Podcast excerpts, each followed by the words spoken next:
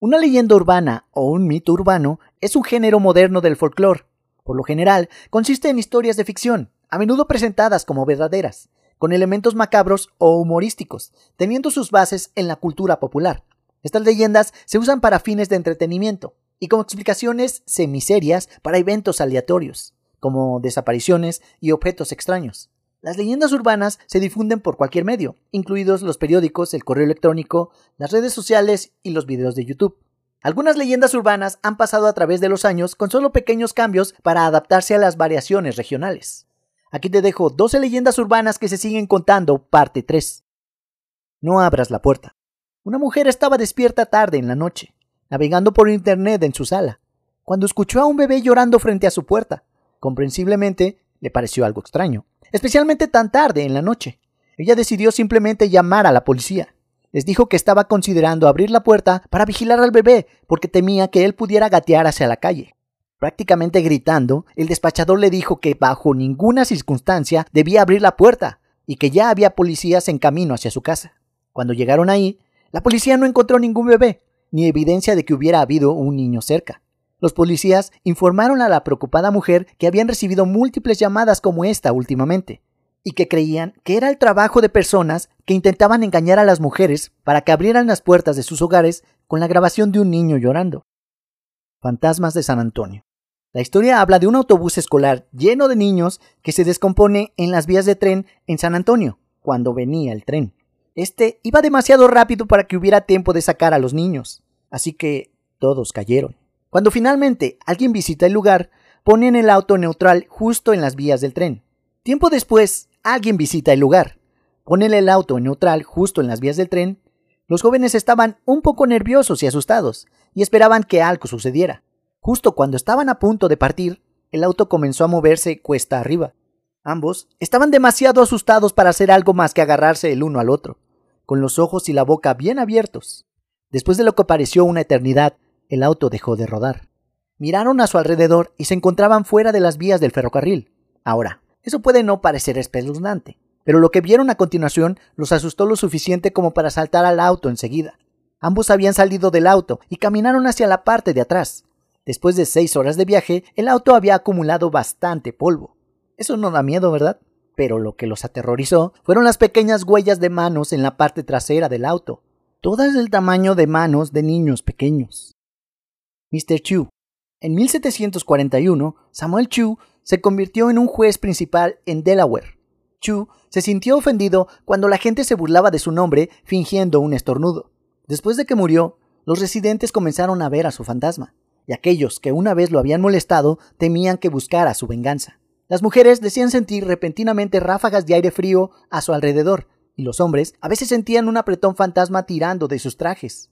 El terror se apoderó de los residentes de Dover, Delaware, y se negaron a abandonar sus hogares por la noche, por lo que las tabernas locales sufrieron debido a la falta de negocios. Ya no queriendo vivir con miedo, la gente del pueblo decidió celebrar un funeral para el fantasma de Chu. Aunque la ceremonia aparentemente lo calmó, y los encuentros fantasmales se detuvieron por un tiempo, más tarde volvió a asustar a las personas con pasos fantasmales y zonas de aire frío. El Triángulo de Alaska. Las aguas tropicales alrededor de las Bermudas pueden parecer lo opuesto a la fría naturaleza de Alaska, pero ambos lugares tienen algo en común, desapariciones inexplicables. Miles de turistas, residentes, excursionistas y aviones han desaparecido sin dejar rastro en una gran área de tierra llamada el Triángulo de Alaska. En 2007, la Policía Estatal informó sobre 2.833 desapariciones. Existen muchas teorías acerca de este fenómeno espeluznante algunas de las cuales involucran el entorno impredecible y a menudo implacable de Alaska, así como la gran extensión del paisaje que puede resultar en la pérdida de muchos viajeros. Pero de acuerdo con las leyendas de los nativos Tlingit, las personas desaparecidas probablemente fueron víctimas de los Kushtaka, una raza de personas cambiaforma que alejan a los humanos de la civilización y transforman a sus cautivos en uno de ellos. El Hotel Desaparecido. Una joven y su madre se van de vacaciones a algún lugar exótico, generalmente un país extranjero donde no hablan su idioma. Al principio se la pasan muy bien, pero después de unos días la madre comienza a sentirse enferma. Cuando deja de responder, la chica va a la recepción del hotel y les pide que llamen a un médico. Después de que el médico examina a la madre, él le dice a la joven que está muy enferma y que necesita un medicamento muy específico. La envía a una farmacia para conseguirlo, pero cuando ella regresa, el hotel se ve completamente diferente. Nadie la recuerda ni a ella ni a su madre. Y cuando revisa el libro de visitas, alguien más está registrado en su habitación. Nadie le cree. Es como si ella y su madre nunca hubieran existido. Resulta que la madre había contraído un virus altamente contagioso de acción rápida. Ante el temor de tener que cerrar el lugar si se sabía de la enfermedad, el hotel retiró a la madre, que puede haber muerto o no, y renovó completamente el establecimiento. Y la hija... ella acaba en un manicomio. La buena samaritana.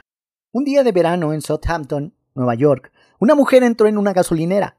Mientras el asistente bombeaba gasolina, la mujer le dijo que tenía prisa para recoger a su hija, que acababa de terminar una clase de arte en East Hampton. Un hombre bien vestido se acercó y comenzó a hablar con ella. Explicó que su auto alquilado había fallado y que necesitaba que lo llevaran a East Hampton para una cita.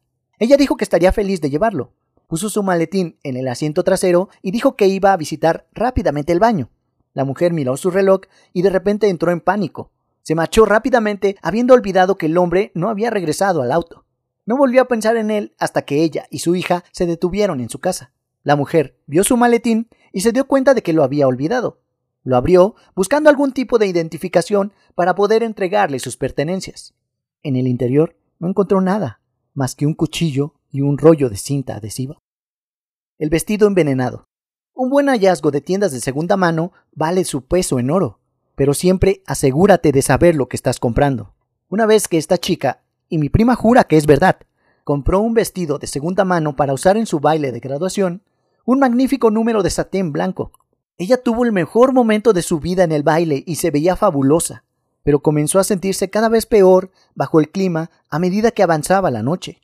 Estaba empezando a decirle a su cita que tal vez debería ir a sentarse cuando se desmayó, y cuando la llevaron al hospital ya estaba muerta. Encontraron rastros de formaldehído en su torrente sanguíneo y en el vestido. Aparentemente, la ropa había sido robada de un cadáver y vendida a la tienda de segunda mano, y cuando ella la usó, bailaba y sudaba. Esencialmente la embalsamó viva. El vals de la muerte. Un joven teniente en la frontera occidental se enamoró de una mujer buscadora de oro y estaba completamente ciego ante sus rasgos menos que deseables. Cuando lo llamaron para luchar contra los apaches, ella le dijo que si él moría nunca se casaría con otro hombre. Bueno, entonces, los hombres regresaron al fuerte, y nuestro teniente no estaba a la vista. Muy rápidamente, ella anunció que se casaría con otro hombre, y pronto llegó el día de la boda. En el baile de la boda apareció una figura macabra. Los músicos siguieron tocando como si estuvieran poseídos, mientras que la figura le quitó la novia al esposo. Luego bailó con ella en un extraño trance mientras todos observaban. La vida de la mujer se escapó poco a poco hasta que sucumbió. El espíritu desapareció por la puerta. Pocos días después se encontraron los restos del teniente. El grito que nadie escuchó. En algunos campus universitarios es una tradición que los estudiantes que viven en dormitorios compartan un grito a una hora determinada. Esto ayuda a los estudiantes a liberar estrés, especialmente durante las semanas de exámenes. En la semana de finales de la Universidad de California, la tradición era que todos gritaran a medianoche para dejar salir toda la frustración acumulada. Entonces, justo cuando se esperaba, todos hicieron su ritual de gritos. El ritual se completó, el campus se calmó y todos finalmente se fueron a la cama, solo para descubrir a la mañana siguiente que uno de los gritos había sido real. Una joven mujer había sido abusada precisamente a la medianoche. Su asalto fue programado para coincidir con el momento más ruidoso. Nadie la escuchó, porque ¿qué es un grito en trescientos? La leyenda dice que desde entonces la tradición de los gritos ha sido prohibida en el campus, y cualquiera que rompa la regla es castigado con la expulsión. El hombre del gancho. Un adolescente condujo su cita a un oscuro y desierto callejón de amantes para una sesión de besos. Poco después, la música de la radio se detuvo repentinamente y se escuchó la voz de un locutor, advirtiendo en un tono urgente que un asesino convicto acababa de escapar del manicomio del Estado, que no estaba muy lejos, y que cualquiera que notara a un hombre extraño acechando con un gancho en lugar de su mano derecha, debía informar inmediatamente a la policía.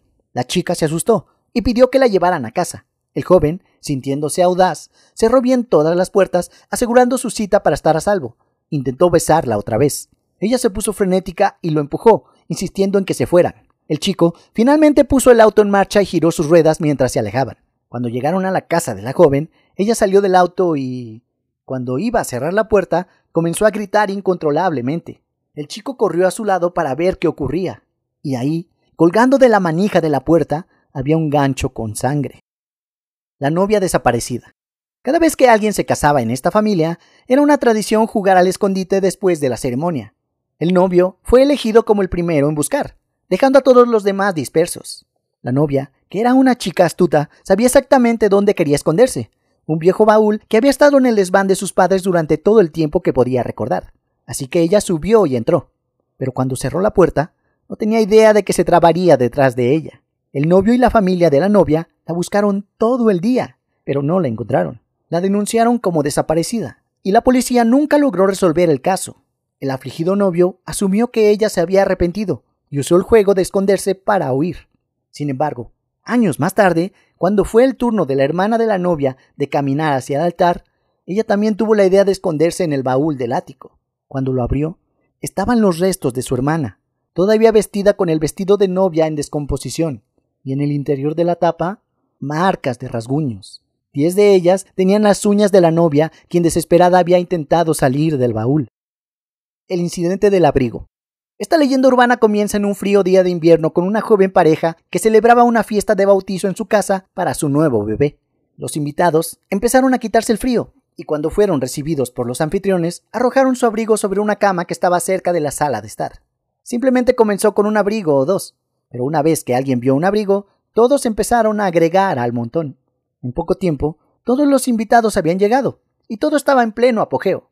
Los padres decidieron que era hora de mostrar su nuevo bebé a los invitados. Después de todo, él era el festejado. Así que la madre se acercó a la cama donde había dejado al bebé, solo para gritar de horror cuando descubrió que su pequeño bulto de alegría había sido sofocado accidentalmente bajo la enorme pila de abrigos. Eso es todo amigos.